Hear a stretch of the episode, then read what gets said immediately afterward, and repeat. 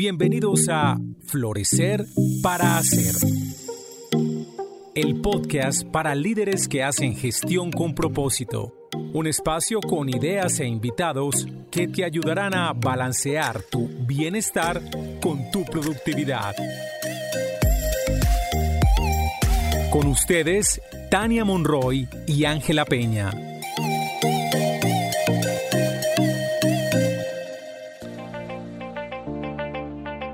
Hola Ángela, ¿cómo estás? Hola Tania. ¿Cómo te ha ido? Muy bien, gracias. Ah, bueno, chévere. Bueno, hola a todos, bienvenidos a un nuevo capítulo de Florecer para Hacer. Hoy estamos Ángela y yo, eh, vamos a hablar de un tema muy importante y es el tema de parar y no hacer. Es un tema que personalmente me cuesta mucho, entonces hoy vamos a hablar sobre ese tema. Eh, bueno, Ángela. Pues mira, a mí también me ha costado mucho aprender esto del no hacer. y para poner en contexto a quienes nos escuchan, para mí el, el no hacer se refiere a tener esos espacios, ya sea cortos o un poco más largos, de tomar un poco de distancia, de tomar perspectiva de lo que se está haciendo, pero no para meterse rápido en el hacer, es como un estado también de contemplación, de alguna manera.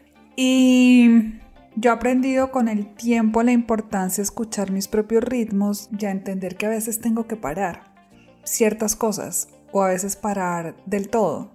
Y lo entendí también porque cuando empecé a hacer un trabajo de conectarme con los ciclos vitales, entendí que uno de los ciclos vitales de la Tierra como planeta y de la naturaleza es este de el invierno y el invierno, digamos, en los países con estaciones, es también la representación de la noche, o piensa en la noche, es cuando descansamos, cuando nos vamos a descansar, cuando vamos, bueno, nos podemos ir de rumba, pero digamos que usualmente nos vamos a, descansar, donde, donde reparamos, donde recargamos, y a veces nos vivimos la vida sin esos pares realmente sin esos momentos de no hacer y tomar perspectiva.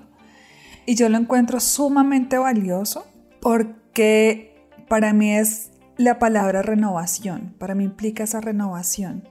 Y esta renovación de volver a, arrancar como con otro ritmo, por algún lugar que nos indique la vida o no, y tomar decisiones al respecto. Entonces le tenemos mucho miedo a parar o al no hacer. Creo que es una de las cosas que más miedo nos da porque lo tenemos muy asociado a la productividad. Es como si dejáramos de ser productivos porque no hacemos. Y para mí eso ha sido también muy desafiante, entender que muchas veces cuando paro y tomo esa distancia y todo, puedo ser incluso mucho más productiva que cuando no lo hago. Pero eso me ha costado sangre, aprenderlo. Sí, muchas veces ha sido a través de enfermarme, eh, ha sido a través de que otras cosas en la vida me ponen a parar y no como una decisión propia, digamos, estoy hablando de cómo me sucedía antes. Pero ahora cuando lo hago por decisión propia, es maravilloso, porque realmente llega uno recargado a lo que vaya a empezar a hacer. Entonces, es importante aprender a no hacer. En el no hacer está el ser. Cuando yo le preguntaba a mi hijo más chiquito, y todavía a veces lo hace, cuando lo llamaba para ver qué estaba haciendo y le preguntaba qué, estabas, qué estás haciendo, y él me decía, estoy siendo. Y yo, wow, estoy siendo. Súper wow. sí. y era como esos, cuando él estaba ahí como, como sin hacer nada, simplemente siendo. Y a mí eso me parecía como tan sabio, como que a veces necesitamos estar siendo y no haciendo. Sabiduría de los niños. Sí, y todavía lo hace a veces como, como Simón, ¿qué estás haciendo? Nada, estoy siendo. Y, y creo que son sus momentos más felices además, como que eso también me ha enseñado a él.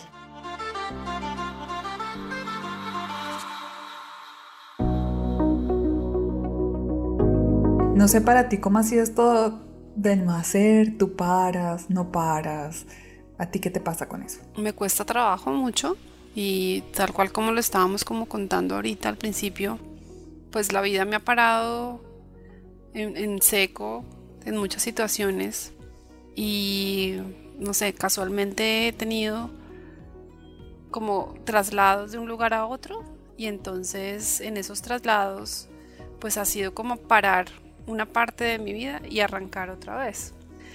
Paro como por obligación, paro a veces porque el cuerpo ya me dice, oye, descansemos.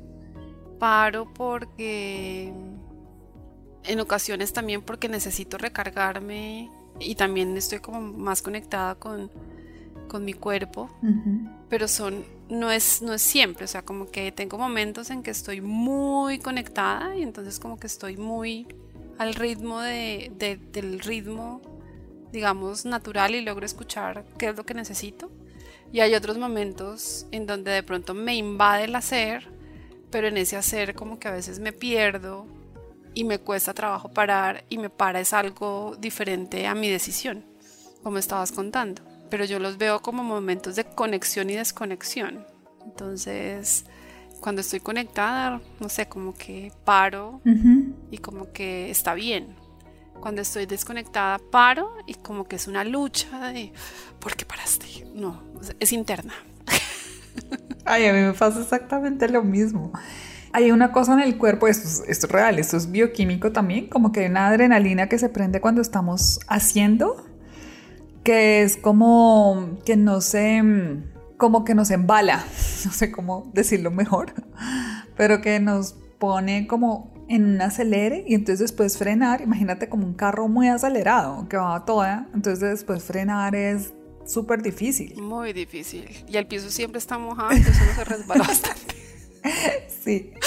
Entonces, yo creo que es, un arte aprender a no hacer y aprender a parar, ¿sabes? Por lo mismo, porque estamos en un mundo en donde todo está muy acelerado. Y bueno, ya vamos a cumplir un año en donde mundialmente paramos en esta pandemia. Y claro, también hemos visto cosas como la que yo decía, que es un temor que tiene que ver con la productividad. Pero también es entender que a veces cuando no somos capaces de parar y evaluar desde nuestra propia nuestra propia motivación y nuestra propia elección, entonces la vida nos para. Para que tomemos perspectiva, para que podamos tomar puntos de vista distintos de pronto para hacer las cosas distintas también. Y creo que mm, eso es un, un reto para muchos, ¿no? Esto de cómo paramos sin el temor a perder a ser productivos o cómo cuando paramos, como en mi propia experiencia ha sido, cuando yo he parado, después soy mucho más productiva, ¿sí? Porque estoy renovada, porque estoy recargada, toda la re, porque la palabra esta que a mucha gente le sonó hartísima de reinventarse, porque me puedo reinventar, es como si uno realmente pudiera decir, vuelvo a nacer, vuelvan a hacer otra vez. Entonces, para mí ese es el valor y no quiere decir que no tenga unos retos adicionales esto de no hacer. Y hay diferentes formas de, de parar y no hacer. O sea, una de esas son las tradicionales vacaciones, ¿cierto? O sea, eso puede ser una manera. O un retiro, claro.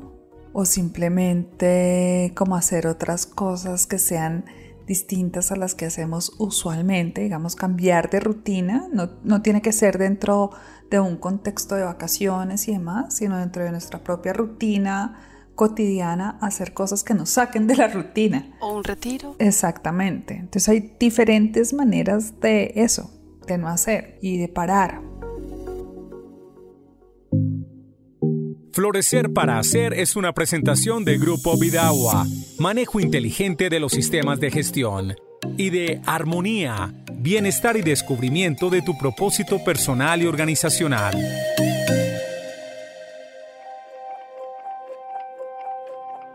Creo que acá la invitación es que cada uno encuentre la suya propia, porque cuando aprendemos a hacerlo, aprendemos a respetar nuestros propios ciclos vitales, a escucharnos, y con eso a recargarnos y a poder reempezar cosas de una manera que realmente ofrezca una mirada renovada de la vida y de lo que hacemos. Entonces creo que ese es el valor del no hacer, del no hacer, el de parar, el de... Eso es como ponerse uno un poco introspectivo, ¿no? Porque este no hacer no, no es para irse... Explorar algo diferente. Exacto. Es más para ponernos introspectivos y mirar hacia adentro. O sea, tiene una connotación distinta, porque si la hacemos para distraernos de nosotros mismos, pues realmente no estamos haciendo nada, es para conectarnos con nosotros mismos. Al final ese no hacer tiene que ver con la conexión, con esa mirada hacia adentro, para poder salir en esa nueva versión que queramos de nosotros mismos o de lo que estemos haciendo también. Puede ser una cosa más colectiva, de un, de un proyecto de equipo, etcétera, de un año nuevo que queramos tener mejores ventas, no sé. O sea, eso se puede aplicar para muchas cosas. En mi caso particular, como bien sabes, me voy a tomar ahora un tiempo de ese de no hacer. Y eso significa mm, este parar, irme hacia adentro y estar como en, como en otras reflexiones, explorando otras maneras de hacer las cosas distintas, renovar mis puntos de vista. Y para mí eso es, ahora que lo he aprendido a hacer y he aprendido a escuchar mis propios ritmos, le doy mucho valor porque realmente me permite recargar la energía y salir de la, de la rutina misma de lo que hago diariamente. Entonces, ahorita voy a parar, voy a hacer ese no hacer y bueno, nunca es, más como escuchando mis propios ritmos que decido, bueno, yo creo que en este momento ya es tiempo de hacer esto. Cuando no lo he hecho, termino muy agotada porque me obligo a seguir los ritmos externos y la verdad creo que cada vez estoy menos dispuesta a hacer eso y más dispuesta como a seguir eso, mis propios ritmos. Eso no quiere decir que no haya cosas que uno, pues hay compromisos, ¿no? Hay cosas que hay que cumplir allá afuera, pero sí significa poder estar haciendo menos para poder estar más internalizado, más hacia adentro. Pues qué buen mensaje. Yo creo que es como incorporar ese tema del no hacer en nuestra vida, más que me recuerdas alguna vez que yo empecé a hacer un curso de, se llamaba algo así como modelando la excelencia. Y entonces, pues uno piensa como líder, pues excelencia es que voy a salir con un montón de herramientas hacia afuera impresionantes. Y durante seis meses estuve mirando hacia adentro. Entonces yo decía, ¿cómo así? Y fue un, un, ejercicio que hicimos como siete personas, un, grupo directivo, y estuvimos explorándonos hacia adentro. Y pues básicamente ese es como el no hacer, parar, observar hacia adentro, observar aquello que tenemos, como esos, pues es muy psicológico, pero los condicionamientos y esos automáticos que hay en nosotros. Y es súper importante hacer ese freno antes de que la vida nos ponga en freno, a observarnos y hacer cambios eh, eh, como súper radicales. Entonces, no, pues eh, como siempre, aprendo de ti, Ángela. Muchas gracias. pues porque hemos compartido como súper chévere todo este tiempo de podcast juntas, trabajando en el hacer. Y bueno, y ahora que vas a estar fuera en el no hacer para retornar renovada, pues desearte que tengas momentos muy bonitos de introspección durante este tiempo para que llegues como con, con esa conexión mucho más fuerte que bueno, siempre nos inspiras acá. No, pues Tania, esto contigo ha sido un placer y yo creo que parte de florecer para hacer tiene que ver con aprender a parar. Así es. Cuando yo me refería al invierno es cómo las semillas por allá adentro no se ven, pero se están renovando, están adquiriendo la fuerza para poder salir en la primavera. Y más o menos es algo así. Para poder florecer necesitamos también confiar en eso que no se ve, que está en lo, en lo profundo y en lo oscuro, pero que después nace de alguna manera mucho más fortalecido. Entonces esperamos que así sea y creo convencida de que florecer para ser es eso también, es poder salir con esa energía bella, creo que es una energía bella, florecer es bonito. Así es. Una energía bella eh, así como dispuesta otra vez a la acción para hacer. Bueno, entonces muchas gracias Ángela, nos vemos en un siguiente, siguiente, siguiente, siguiente podcast. Bueno.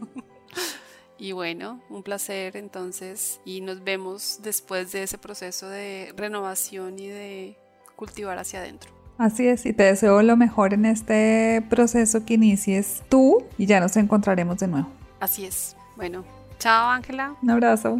Que estés bien. Chao. Chao.